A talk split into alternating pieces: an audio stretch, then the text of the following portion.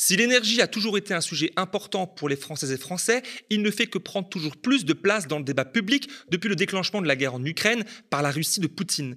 Néanmoins, la crise de l'énergie en France ne trouve pas uniquement sa source ici. Bien au contraire, les décideurs politiques n'ont eu de cesse de maltraiter EDF, un géant unique en Europe, si ce n'est au monde, qui a toujours attiré les appétits insatiables de la haute finance. Alors avec l'ouverture de la concurrence en 2007, l'État français a créé un marché de l'électricité et du gaz, vendu avec la promesse faite aux particuliers d'enfin pouvoir réaliser d'importantes économies.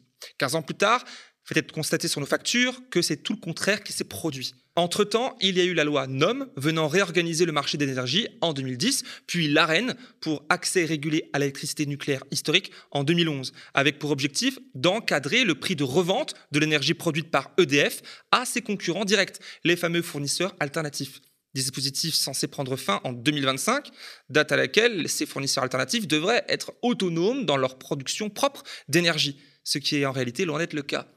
Fabien Gay est sénateur communiste, actif dans la NUPS et directeur du journal L'Humanité. Il est de ceux qui montent le plus au créneau sur le sujet, et au Sénat et dans les médias, pour dénoncer ce qu'il juge être un racket d'EDF au profit du seul marché. Fabien Gay est mon invité ce soir pour le média.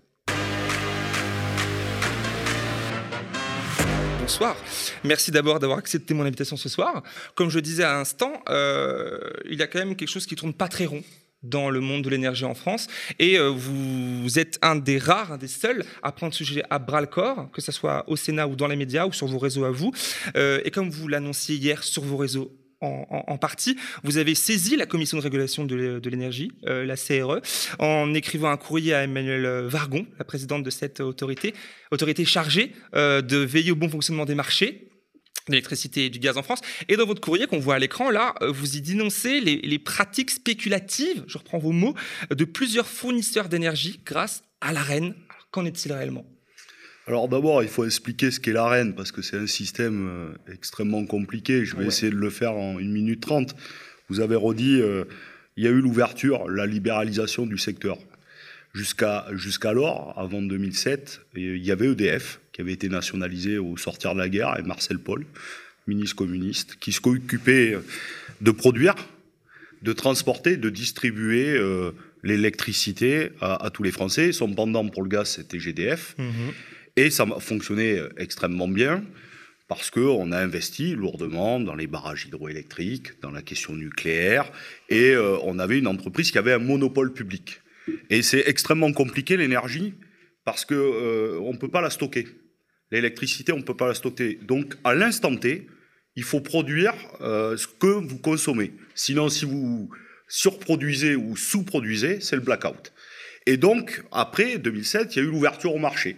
Avec ces promesses. Avec ces grandes promesses. vous allez voir, ça va baisser les prix, etc. Sauf que investir dans la production d'électricité, ça coûte énormément cher. Et évidemment, investir par exemple dans une centrale nucléaire, c'est un énorme coût, c'est plusieurs milliards d'euros.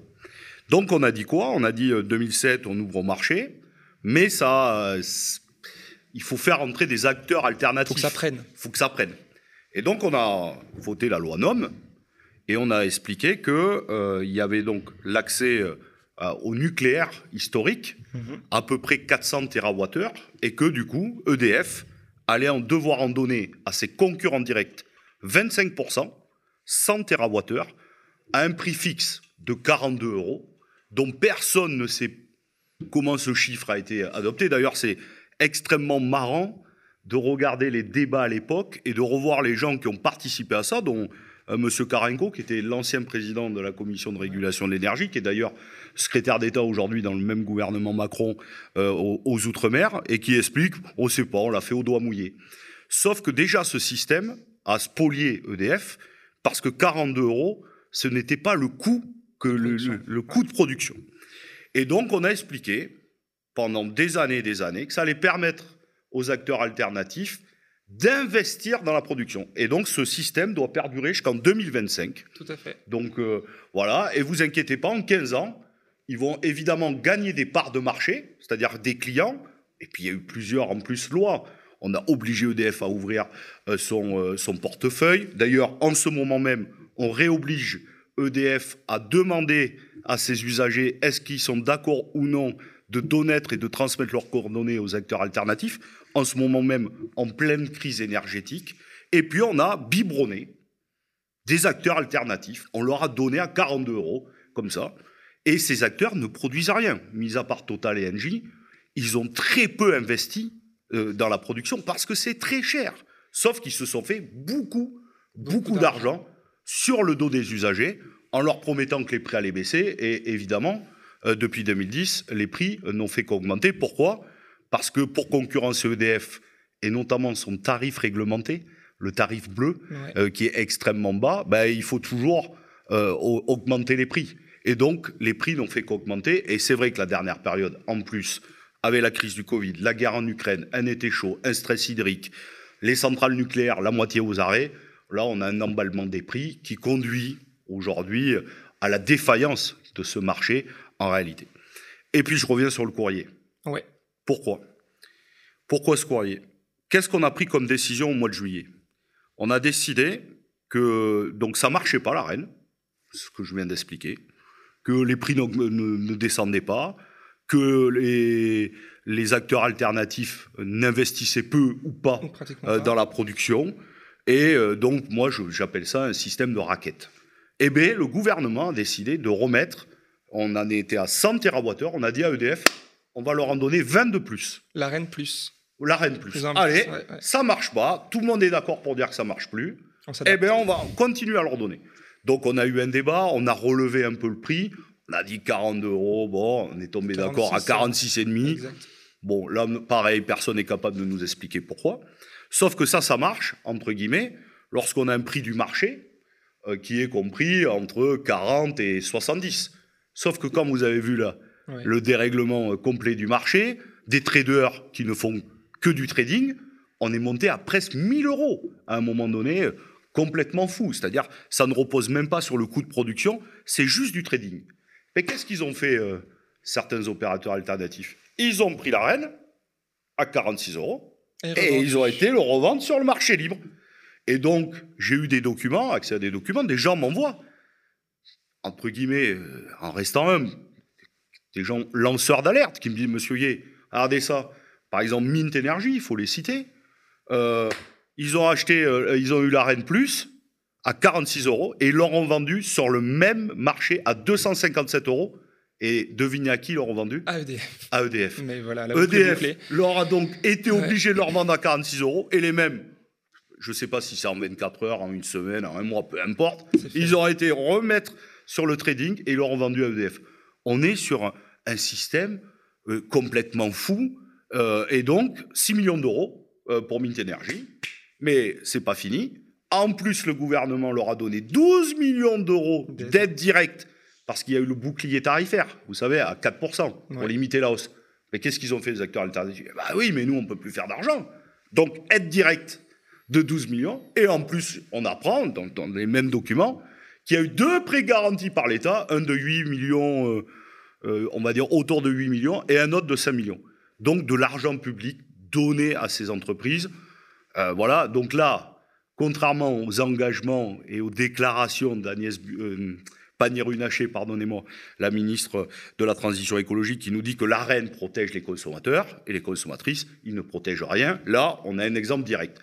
Donc j'ai écrit à la Creux, qui m'a déjà répondu, qui ne peut pas me donner le nom euh, des gens sur qui ils enquêtent, ce que je respecte, mais me disent qu'ils enquêtent beaucoup, donc potentiellement sur l'exemple que j'ai donné euh, dimanche soir et qui fait euh, grand bruit, comme j'avais euh, souligné que Home Energy au mois d'août potentiellement faisait la même chose. Là aussi, la ministre m'avait répondu qu'il n'y avait aucun problème et que quand on était un sénateur sérieux sur ces questions, il ne fallait pas donner des fausses informations. Quinze jours plus tard, la présidente de la Creux, Vargon, Madame Emmanuelle Vargon, expliquait sur une grande chaîne de radio le 2 septembre une enquête était euh, déclenchée sur Home Energy. Donc voilà, je, dis ça. Euh, on est dans un moment où des gens n'arrivent pas à payer leurs factures.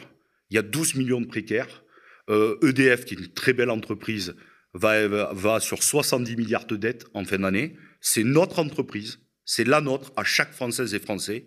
Et d'un autre côté, on est en train de gaver d'argent public des entreprises qui ne font rien, ne produisent rien et se font beaucoup d'argent euh, sur le marché, et ça, c'est insupportable. Alors c'est insupportable, mais ce n'est pas nouveau. Ce que vous soulignez là, finalement, c'est un peu euh, euh, ce qu'on pourrait qualifier d'un système économique qu'on connaît. Il n'y a pas de surprise. Voilà, je vous ramène à un truc évident, j'enfonce des portes ouvertes. Mais est-ce que ce n'est pas le, fond du propos Il n'est pas là. Il n'est pas euh, de ce, de ce paradigme-là qui permet ça? Alors vous, en tant que communiste, vous allez me dire oui, mais dites-moi. Ah, mais évidemment, moi, je, ce, système, nous le dénonçons sur l'électricité comme sur le reste.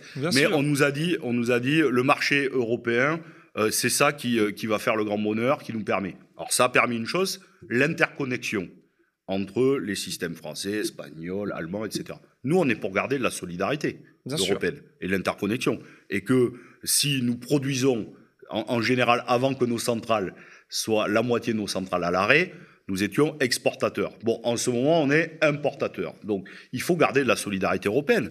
Mais ce marché ne fonctionne pas. Il ne fonctionne pas pour diverses raisons. La première, c'est souvent dit, euh, on lie le prix du gaz à l'électricité. C'est une aberration. Il faut expliquer pourquoi. Quand on a créé le marché européen de l'électricité, de toutes pièces, factice, puisque je rappelle qu'on avait EDF, qui avait un monopole, c'est une demande quand même de l'Europe. On a bien sûr, pas la pour en parler. C'est un monopole, mais du coup, il, a fallu, quand on a ouvert, il a fallu créer le marché de toutes pièces. Bien sûr. Donc il a fallu. Un niveau du reste. Voilà. Et donc il a fallu lui donner un prix spot. Et qu'est-ce mhm. qu'on a dit? On a dit, ben, le prix spot, ça sera la dernière unité appelée euh, qui euh, fixera le prix. Et donc, pour euh, que tout le monde comprenne bien, dans l'électricité, vous appelez du moins cher au plus cher. Donc vous appelez d'abord l'éolien, puis euh, évidemment le photovoltaïque, puis les barrages hydro. Ça, c'est à peu près, pour nous, en ce qui nous concerne dans le mix électrique, 20%. Après, vous appelez le nucléaire, le gros de la masse, 70%. Et puis après, vous appelez, bon, il y a feu les centrales à charbon, même s'il en reste euh, deux, et heureusement, parce que autrement, on passerait pas l'hiver. Une qui réactivée il n'y a pas longtemps. Voilà, réactivée, euh, bah oui, c'était une question. Et puis la centrale à gaz, la dernière. Et donc, à chaque fois, à chaque fois, alors que pour nous, ça pèse très peu dans notre mix électrique, eh bien, en réalité, nous payons donc le prix du gaz. Mais ce qui est une aberration totale, c'est que quel que soit votre pays mhm. et quel que soit le mix électrique, que vous ayez choisi du nucléaire, des énergies renouvelables ou des énergies fossiles, tout le monde paye le même prix. Et donc, tout le monde paye la centrale à gaz. Et donc, vous avez lié intimement le gaz à l'électricité. Bah oui, mais le problème, c'est que quand vous avez la guerre en Ukraine, euh, que euh, évidemment vous avez une pénurie de gaz, tout, tout commence à, s'emballer, et puis après vous avez un système de trading. Mais qui repose sur rien de réel. Qui repose sur rien, comme, mais comme le marché, le reste, le bien sûr, sur, sur rien. Et donc les gens disent oh là là, il va y avoir une crise, on augmente, on augmente. Alors, euh, en plus, on nous a vendu que le marché c'était seulement entre des producteurs et des acheteurs. Mais là aussi, j'ai des gens qui sont actifs et qui, et qui, qui m'écrivent et qui sont extrêmement actifs et qui sont des traders. J'ai même des gens de traders du marché européen de l'électricité. témoignent de leur réalité Monsieur Gay, ce que vous dénoncez, vous avez raison, mais vous êtes bien en dessous de la réalité. C'est-à-dire qu'il y a même des fonds spéculatifs qui ne produisent rien, n'achètent rien, mais viennent sur le marché uniquement pour faire du trading et augmenter, voilà, augmenter de façon artificielle le marché et évidemment euh, faire euh, beaucoup, beaucoup, beaucoup d'argent. Donc une nouvelle fois, sur le dos des Européens et le dos des Françaises et Français. Alors c'est intéressant, vous parlez de choses réaliste, hein, qui, est vraiment ancré dans la réalité, le trading, le, côté un peu virtuel des choses, mais qui a des impacts sur le, réel, les factures des Françaises et Français. Venons-en à ça, euh, on voit fleurir sur les réseaux sociaux des tas de témoignages, et vous en tant qu'élu aussi, vous en recevez dans vos boîtes mail, etc., je mets dans sur le terrain tous les jours, des Français et des Françaises qui se plaignent de leurs factures qui explosent. Euh, est-ce que Qu'en est-il réellement pour première question? Est-ce que vous avez, vous, des, ce genre de témoignage qui vous provient? J'imagine que oui. Et quelle facture on vous montre? Quel, quel, euh, quel, opérateur sont, euh, est concerné en premier lieu? Ben, Vous allez avoir, euh, donc on a subi, d'abord il faut dire que tout n'a pas démarré avec le gaz russe. Parce qu'on nous explique que là on vit une crise. Sauf que par exemple, les tarifs réglementés de l'électricité, donc le, celui le plus bas, on a connu des augmentations 2017, 2018, 2019, trois fois. Donc il y a eu un emballement déjà du prix de l'électricité bien avant la crise du Covid et, euh, euh, évidemment euh, la crise du, gaz russe. Donc c'est cet emballement, il est dû à l'Europe libérale, à la libéralisation, et le fond du problème structurel est là. Évidemment, après, les effets conjoncturels euh, en, surajoutent. Mais oui, on a déjà, je le redis, 12 millions de personnes qui font des, qui n'ont pas le choix parfois de baisser leur chauffage parce qu'ils n'arrivent pas à payer, couper tel moment de la journée l'électricité. je rappelle que l'électricité, on en a besoin tous les jours et tout le monde pour se chauffer, pour manger, pour, se doucher, pour travailler, pour se divertir. L'électricité, on en a besoin au quotidien. Donc, euh, ne pas pouvoir payer ses factures d'électricité, c'est se mettre en très grande euh, difficulté. Et lorsque on vous coupe l'électricité ou qu'on vous réduit en réalité, parce que maintenant on réduit, euh, vous savez, le, j'ai oublié, mais vous avez en général pour un particulier 6 kWh, un mhm. contrat, et on vous le met à 1, ce qui vous permet juste d'allumer le gaz. quand vous êtes. Euh, quand vous n'arrivez plus à payer, on vous réduit euh, drastiquement. On vous laisse un petit filet. C'est presque coupé, hein, sans le dire. C'est presque coupé, mais bon, vous pouvez au minimum vous faire à manger, mais euh, c'est extrêmement complexe. Donc oui, les situations vont empirer. Moi, j'ai plein de cas. Moi, j'habite en Seine-Saint-Denis. Plein de cas de gens qui me disent mais monsieur on pourra pas faire on pourra pas faire euh, face à la nouvelle inflation de 15 points. Au 1er janvier 15 points. Et puis on a une deuxième chose. Il y a les collectivités territoriales. Euh, il y a euh, là elles elles n'ont plus accès aux tarifs réglementés les très grandes collectivités. Et donc elles doivent avoir des contrats sur le marché. Et beaucoup d'entre elles doivent renouveler leurs contrats en ce moment ben là vous avez par exemple Neuilly-sur-Marne avec un maire d'hiver droite, vous avez un maire euh, communiste euh, euh, à Noisy-le-Sec, vous avez le département avec président socialiste, vous voyez, je prends large, ils sont tous confrontés à la même difficulté, une explosion des prix de 30 à 300 quand vous êtes une collectivité. On a du mal à se le, Mais, représenter. par exemple, une augmentation, le, maire de Noisy me disait, nous en général c'est 1,5 million, on pourrait passer à 4,5 millions, 5 millions. Mais dans le budget d'une collectivité territoriale, déjà étranglé, la baisse des, dotations aux collectivités, c'est énorme. Mais ça veut dire quoi? Ça veut dire que vous allez devoir fermer des services publics, parce que par exemple, vous ne pourrez plus chauffer les piscines municipales, vous allez devoir réduire drastiquement le chauffage dans les EHPAD municipales, dans les écoles. Je rappelle que les, mairies, c'est les écoles. certaines connaissent déjà des problèmes. Hein. Les, départements, c'est les collèges. La région, c'est les lycées. Euh, bon, euh, si euh, déjà, voilà, c'est couper des investissements pour d'avenir pour la collectivité et souvent la rénovation thermique des logements et des bâtiments publics. Bon, bref, et puis vous avez des entreprises. Un boulanger, il a besoin d'électricité pour faire son pain. Je ne vous parle pas de la très grande entreprise, on va y venir. Mais là, j'ai des, gens qui me disent on paye entre 3 et 5 000 euros. On nous propose des contrats à 45 000 ou 50 000 euros. Bon, la baguette de pain, elle est déjà à 1,40€ à 1,80€, vous n'allez pas la mettre à 6 euros. Sinon, plus personne va pouvoir acheter du pain. Mais il y a des gens qui disent on sera obligé de fermer. Et il y a des grandes entreprises comme Duralex ou Arc International qui ont besoin de beaucoup d'électricité ils disent bah nous, ça sera chômage partiel. On ne passera pas l'hiver. Donc on préfère mettre nos salariés qui vont perdre du salaire à 84% plutôt que de produire parce que pour nous, c'est impossible. Donc, cette question-là, elle est essentielle. Et le gouvernement met des rustines, alors que nous, nous faisons des propositions. Sortir du marché européen temporairement, comme les Espagnols et le Portugal, arrêter de lier le gaz à l'électricité, baisser la TVA à 5,5, et que tout le monde, entreprises et collectivités, puissent à nouveau souscrire aux tarifs réglementés de l'électricité pour pouvoir contenir les hausses. Parce que si vous êtes dans un contrat au marché libre, quand en ce moment tous négocient entre 300 et 500 euros le mégawattheure, vous allez signer des contrats, mais plus personne pourra payer ses factures. Voilà la réalité. Et on pourrait avoir, je repense moi, aux usagers, 5 millions de personnes supplémentaires qui pourraient basculer en précarité énergétique. On est dans un truc complètement fou.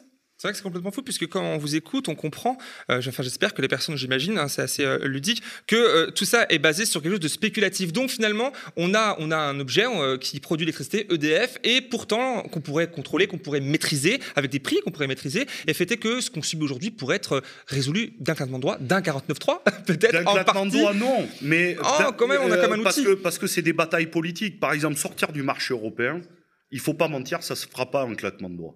Par contre, il faut une bataille. Par contre, il faut une bataille politique. Les Espagnols et les Portugais, ils ont obtenu une dérogation pour en sortir pendant deux ans. Il faut appuyer ça et dire nous, nous sommes la France. nous aussi, euh, nous voulons. Et ensuite, si nous obtenons une dérogation, mais il faut que tout le monde obtienne une dérogation. Et à partir que tout le monde ait obtenu une dérogation, on dit bon, on se remet autour de la table. Voilà, Ce système fonctionne pas. Bon, ben, arrêtons la libéralisation. Nous sommes complètement fous. On peut pas libéraliser le, le secteur de l'énergie, ça fonctionne pas. Donc, inventons autre chose. Nous, nous avons une proposition. C'est reconnaître l'énergie comme un bien commun, comme l'eau et comme tant d'autres choses. Et donc, il faut les sortir des griffes du marché. Mais c'est un débat politique. Il faut l'instruire. Sauf qu'il faut un rapport de force. Il faut une volonté politique. Bien sûr. Et pour l'instant, le gouvernement n'en veut pas. Donc oui, ça ne se fera pas un claquement de doigts, mais par contre, il faut de suite prendre ces initiatives-là. Parce que la libéralisation, si on continue à mettre le doigt là-dedans, nous continuerons à payer cher l'électricité. Et puis, nous allons vivre sur la question énergétique, dans les dix prochaines années, des lourds enjeux.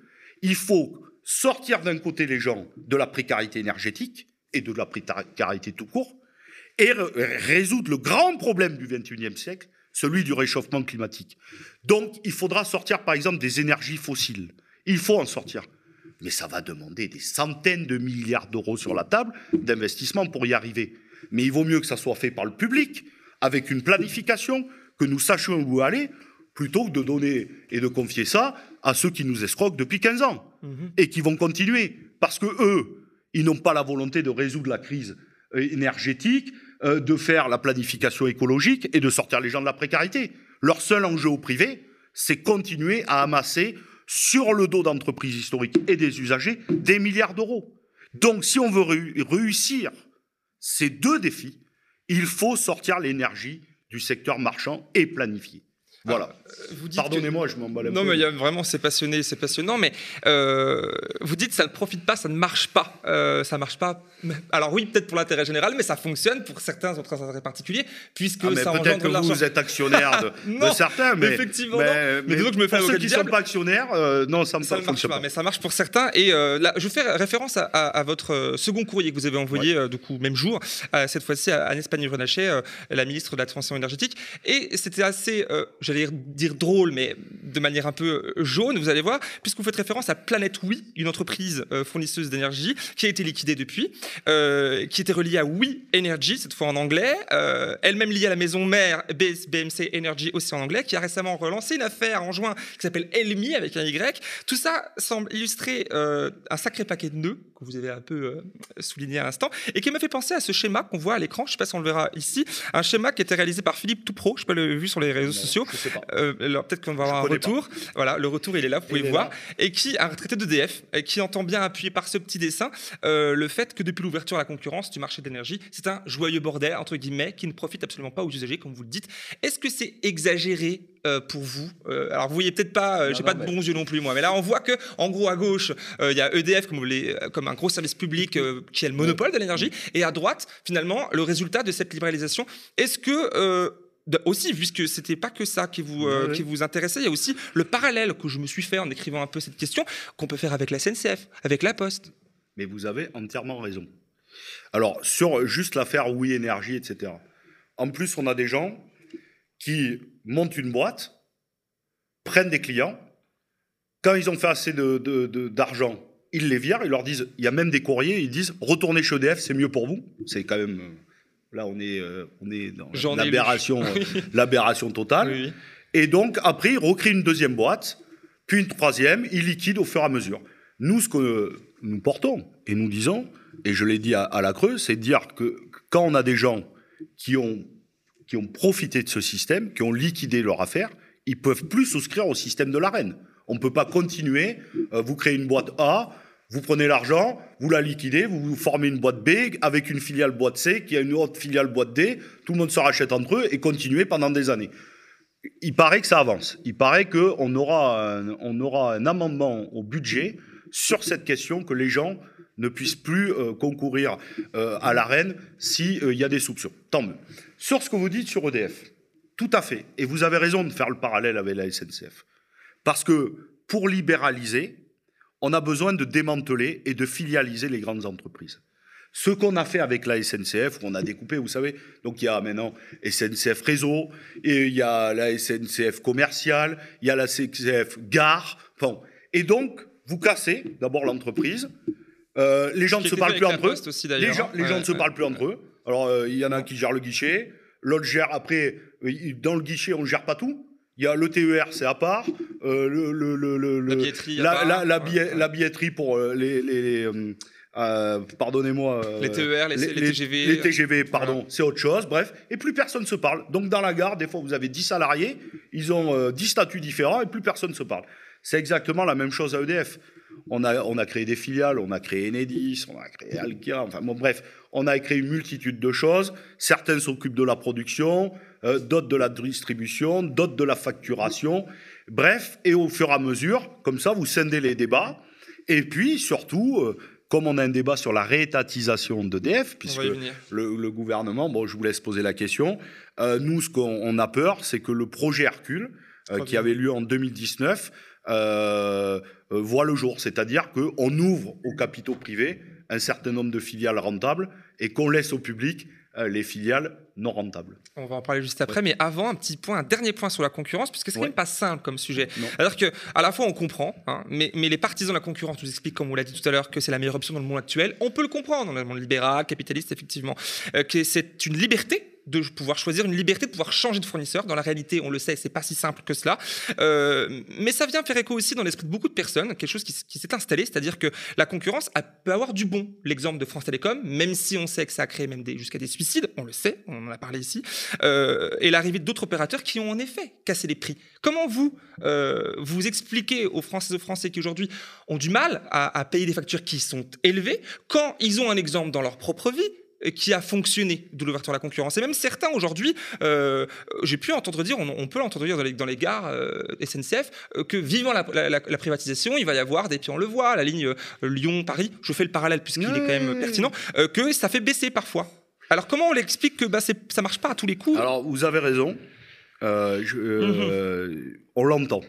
Voilà, il faut l'entendre. Et il y a des gens qui disent euh, bah, vivement que ça soit privatisé. Par exemple, sur la SNCF, ce que les gens n'ont pas bien compris, c'est que par exemple, sur la ligne Paris-Bordeaux, je prends cet exemple-là, pardonnez-moi, je suis bordelais d'origine, donc voilà, tout le monde va essayer de comprendre. Il n'y aura pas 4-5 ou com- 4-5 compagnies qui vont se partager le Paris-Bordeaux. Il y en aura une qui emportera le marché. Et donc, euh, si vous voulez aller à Bordeaux en train, bon, si c'est la SNCF, c'est réglé. Mais si c'est tel ou tel opérateur, il n'y aura que lui. Donc, il n'y aura pas des prix qui baisseront. D'ailleurs, parce qu'il aura le monopole sur la ligne. C'est exactement, on commence par les TER. C'est exactement ce qui se passe pour les TER.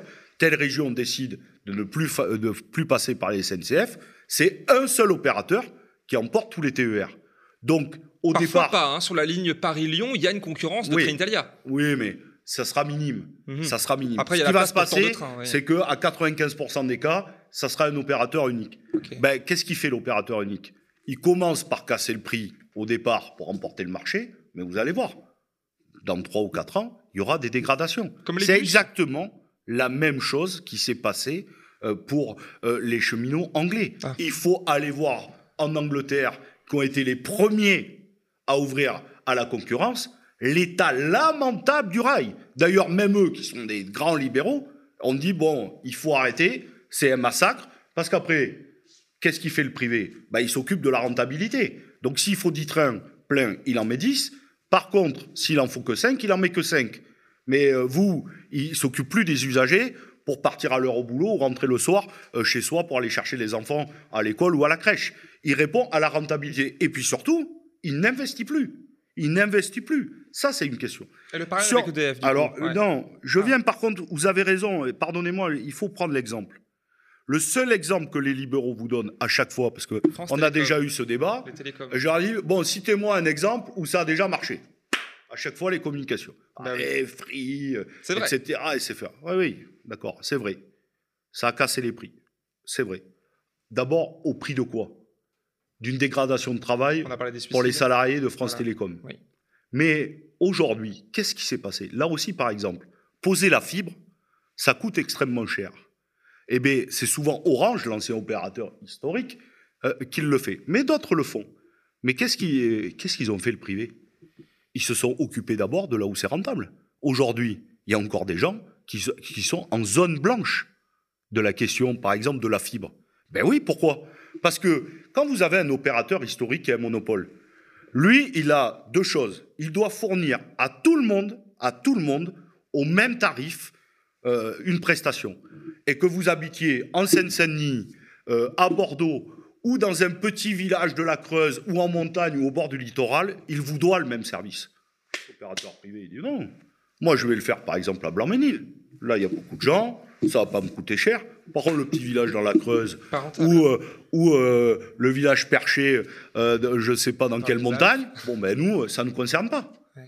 Et donc, on a une réalité, c'est qu'il existe encore des zones blanches, alors qu'on a bien libéralisé. Et puis, entre nous soit dit, vous avez un téléphone portable comme moi, vous avez un abonnement Internet. Bon, les prix aujourd'hui sont quand même assez élevés, même si au départ, un certain nombre d'opérateurs, oui, ont cassé les prix, c'est vrai. Et ça a permis de réduire un certain nombre de choses. Mais aujourd'hui, lorsque vous avez un abonnement à 40 ou 45 euros, maintenant on y ajoute beaucoup de choses, puisqu'on peut y ajouter beaucoup de choses, même des abonnements pour la TV. Et comme aujourd'hui, par exemple, sur la question sportive, moi je suis un amoureux du sport, euh, mais si vous aimez le rugby ou la Ligue 1, maintenant il vous faut 5 abonnements euh, pour suivre la Ligue 1, ça vous coûte 150 euros par mois. Bref, moi je ne le fais pas, mais euh, beaucoup, si on aime un club, le font. D'ailleurs, ça pose une question là aussi d'accès ah, à chacune et chacun aux questions culturelles et sportives. Bref, c'est un autre débat. C'est lié, mais, c'est lié. Bien sûr. Donc, oui, c'est vrai, au départ, ça a cassé les prix. Comme il y aura sur la question des transports, comme il y aura. Mais très vite, ça remontera. Très vite, il y aura une question de rentabilité. Et puis, je vous redis, c'est pas le bien commun.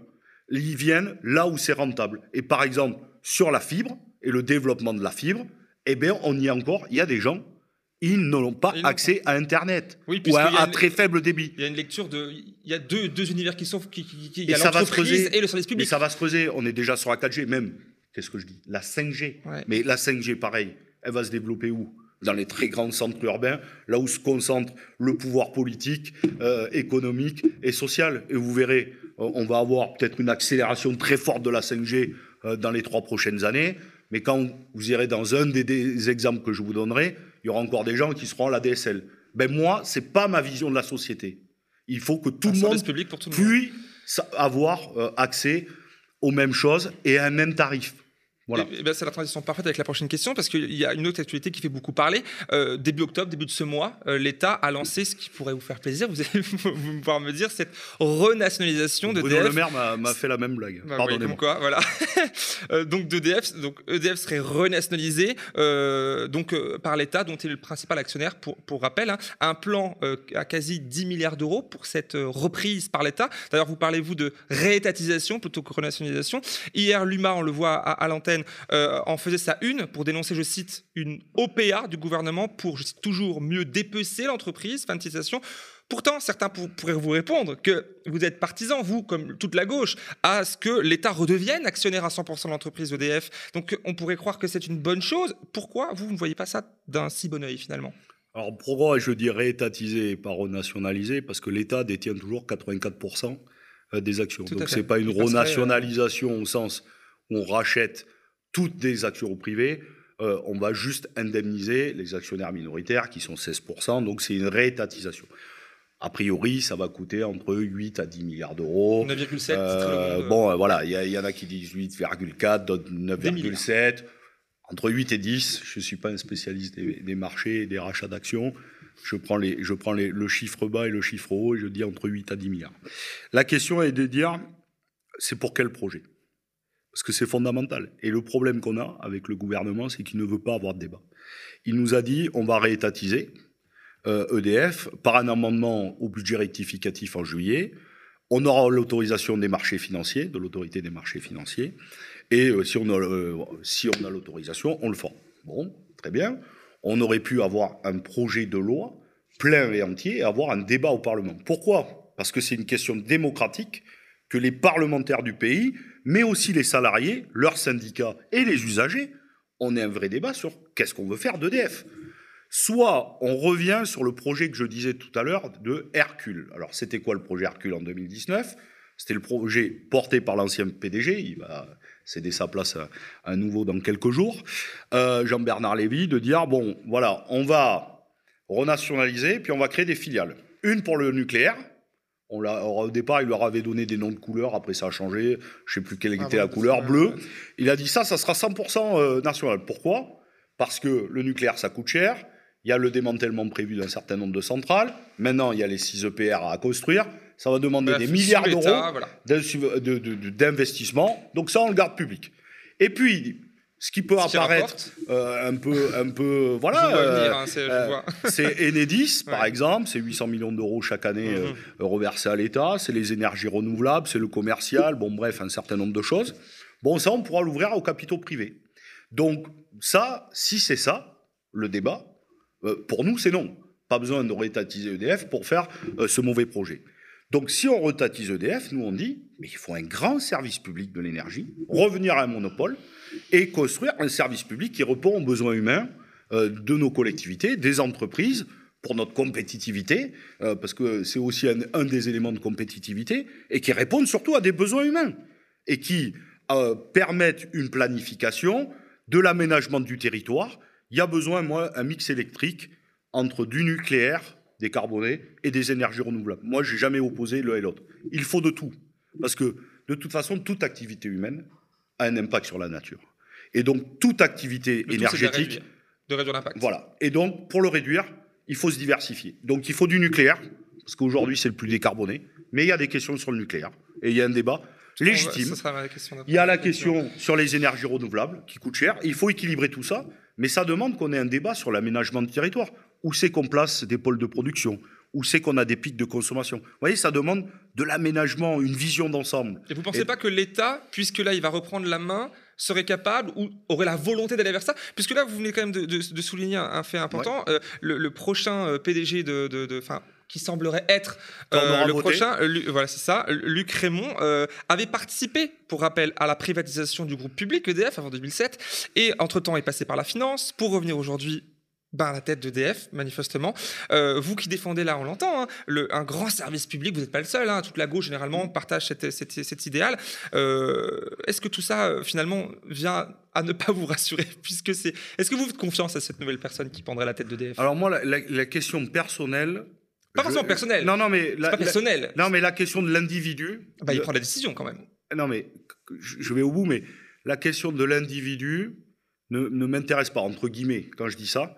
Moi, c'est quel mandat va lui être confié par le gouvernement? Oui. Et donc, comme aujourd'hui, on n'a pas le mandat, personne ne veut en débattre, on n'a pas de projet de loi, euh, c'est ça qui, m'intéresse. Donc, il vient mercredi en audition, parce que nous allons euh, devoir voter à la Commission des affaires économiques du Sénat, et exactement aussi à la Commission des affaires économiques de l'Assemblée nationale, une fois qu'il y aura le vote des deux. Si on le confirme pour les euh, plus d'un tiers des voix, il sera confirmé par le président de la République. Donc, moi, ce qui, ce qui m'intéresse, c'est quelle vision il a d'EDF. Comment il va résoudre la question des 70 milliards Est-ce que, par exemple, il pourrait vendre des actifs, comme Dalkia, euh, ou, ou d'autres Euh, Qu'est-ce qu'il veut faire euh, du nucléaire Qu'est-ce qu'il veut faire des énergies renouvelables Euh, C'est ça qui m'intéresse, d'avoir un débat avec lui le plus transparent possible. Donc, je le redis, si c'est pour aller vers un Hercule 2.0, Il y a de ou voilà, bon, ben, ça sera sans nous et avec notre opposition. Si c'est pour aller vers un grand service public, ben, bien sûr, oui. Mais ayons le débat. Pour l'instant, il y a une question démocratique presque. Euh, le EDF, c'est l'entreprise préférée des Français. Parce que tous les jours, on l'utilise. Au même titre que très longtemps, la Poste et, et la SNCF, qui sont des entreprises aussi auxquelles les Françaises et les Français sont attachés. Sauf qu'on n'envoie pas tous les jours du courrier et on ne prend pas tous les jours le train. EDF, Ouais, on en a besoin tous les jours. bien sûr. Donc, c'est l'entreprise préférée des Français, elle est à nous.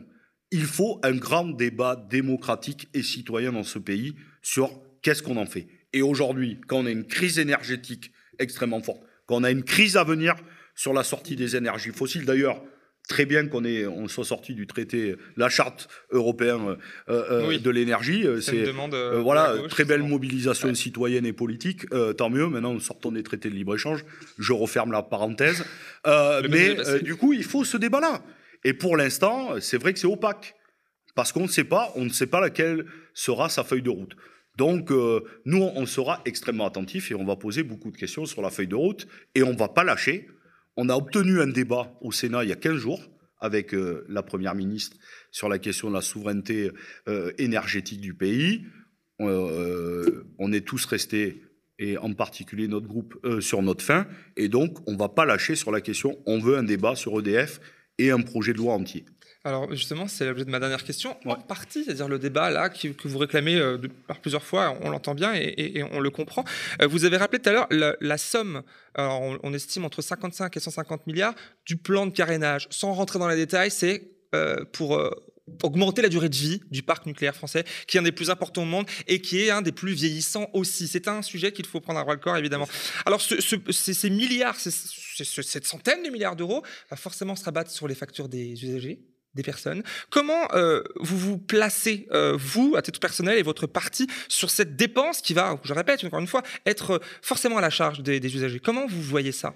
Mais euh, Cette dépense-là vous savez, par exemple, que lorsqu'on a construit les autoroutes, ça a, ça, ça a coûté des milliards d'euros. Lorsqu'on a construit des aéroports, ça a conduit euh, à des milliards d'investissements. Mais, si. En termes d'argent peut-être, mais... Mais le rail, le rail, mhm. pour faire les, chemins de fer, Bah ça, évidemment. Et, euh, la LGV, je reprends entre Paris et Bordeaux, puisqu'avant c'était 3h30, maintenant on le fait en 2 heures c'est très bien. Euh, c'est pas l'ancien Bordelais qui vous dira ça lorsqu'il veut retourner un peu dans sa famille, mais ça a coûté des milliards d'euros d'investissement. Mhm. Donc là, c'est de l'investissement. C'est de l'investissement, mais euh, les énergies renouvelables, ça a aussi coûté des milliards d'investissements. La question pourquoi euh, c'est important d'avoir une entreprise intégrée, intégrée et qui est un monopole, c'est-à-dire qui fait de la production, du transport et de la distribution. Parce que dans une vie, euh, d'abord, vous allez devoir investir sur la production. Ce qu'on a fait, par exemple, sur le nucléaire dans les années 60 et 70. Puis à un moment donné, vous avez de la rente. C'est-à-dire que vous avez amorti l'investissement, et donc, c'est que du positif. Ça, c'est toutes les années, euh, fin 90, 2000, jusqu'à quasi aujourd'hui, de la rente nucléaire. Bon, d'ailleurs, qui nous a été pompée, on, revient par les acteurs alternatifs. Et donc, on, arrive, on arrive en fin de vie, eh bien, qu'est-ce qu'il va falloir faire? Il va falloir refaire l'investissement. Mais quand vous avez une entreprise intégrée, mhm. ben, par exemple, là, qu'est-ce qu'on fait en ce moment avec Enedis? On a fait beaucoup de milliards d'euros d'investissement pour remplacer les compteurs. Oui. Notamment le compteur Linky. Je ne reviens pas sur toute la bataille, sinon j'en ai pour une heure. Euh, mais c'est aussi intéressant. On, va aller au bout là, de l'investissement. Dans les dix prochaines années, Enedis va être la poule aux œufs d'or. Donc quand vous avez une entreprise intégrée, à un moment donné, vous pouvez avoir dans, le, besoin de production des investissements lourds à faire, sauf que si dans le transport et la distribution, vous, gagnez de l'argent, ça équilibre.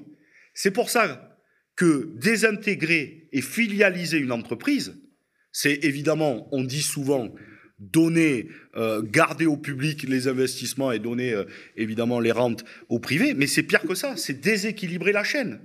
Donc oui, il y a beaucoup d'argent qui pour en fait euh, ce plan de carnage à 100 milliards, mais à condition que c'est mais dans une entreprise intégrée, etc. Mais sur les énergies renouvelables, pour sortir, je redis, des énergies fossiles, là on parle du mix énergétique global et pas que du mix électrique. Mais il va falloir mettre beaucoup de milliards d'euros d'investissement. Aujourd'hui, dans le mix énergétique, qui n'est pas le mix électrique, nous dépendons encore de 30% des énergies fossiles. C'est notamment les voitures, etc. Il va falloir beaucoup, beaucoup d'argent et il faut investir. Moi, je suis pour sortir des énergies fossiles.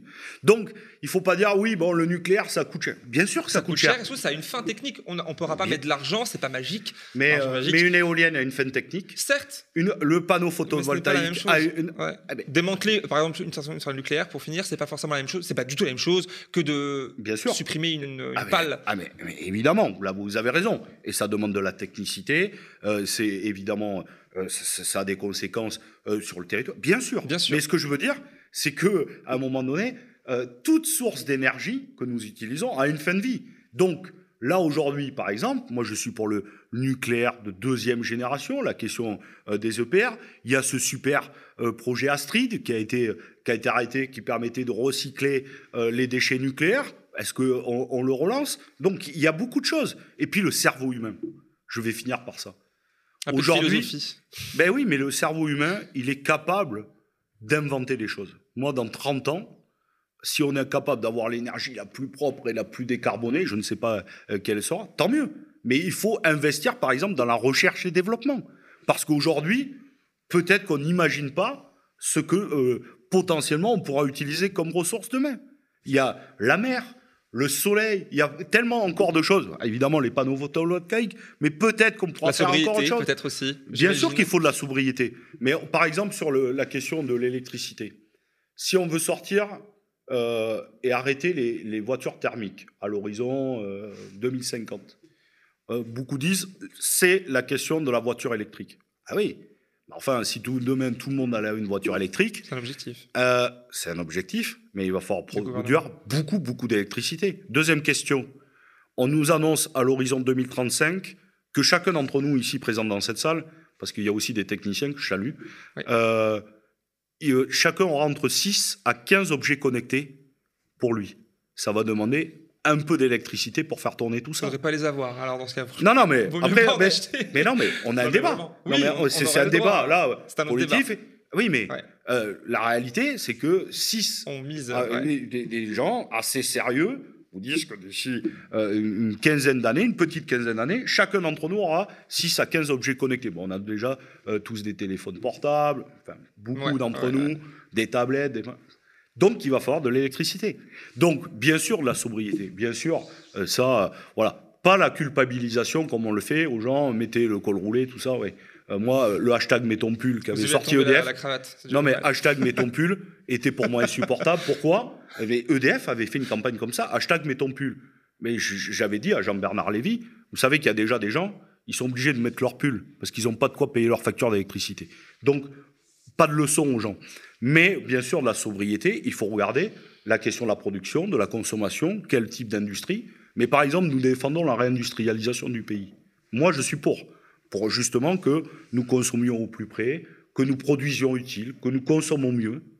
Mais ça va demander, si on relocalise un certain nombre d'industries en France, un peu d'électricité. Mais même beaucoup. Parce que, ben oui, non mais, donc, il n'y a pas de solution facile. C'est un débat extrêmement complexe. Évitons ensemble les raccourcis, évitons ensemble les slogans faciles, évitons, vous voyez, tout à l'heure je vous ai dit sur le marché européen, non, ça ne se fera pas d'un claquement de doigts, bien sûr la sobriété, sauf que si on veut tenir tous nos objectifs, il faudra de l'électricité, et donc il faudra équilibrer euh, de la façon dont on la produit. Eh bien, merci beaucoup, Fabien. Merci pour beaucoup, c'était super. Ah bah, je suis content que Voilà. vous soyez content aussi. Euh, très On a heureux eu le temps de, de discuter. alors, le temps de, de papoter sur ce sujet bien complexe, comme on l'a dit. Alors, je rappelle que vous êtes euh, sénateur PCF et directeur du journal L'Humanité. Je vous dis à très bientôt alors. À très bientôt. Bonne soirée. Chers auditeurs du média, vous aimez nous écouter? Vous êtes la garantie de notre liberté et de notre indépendance et nous avons besoin de vous pour continuer. Devenez sociaux et abonnez-vous sur lemediatv.fr/soutien.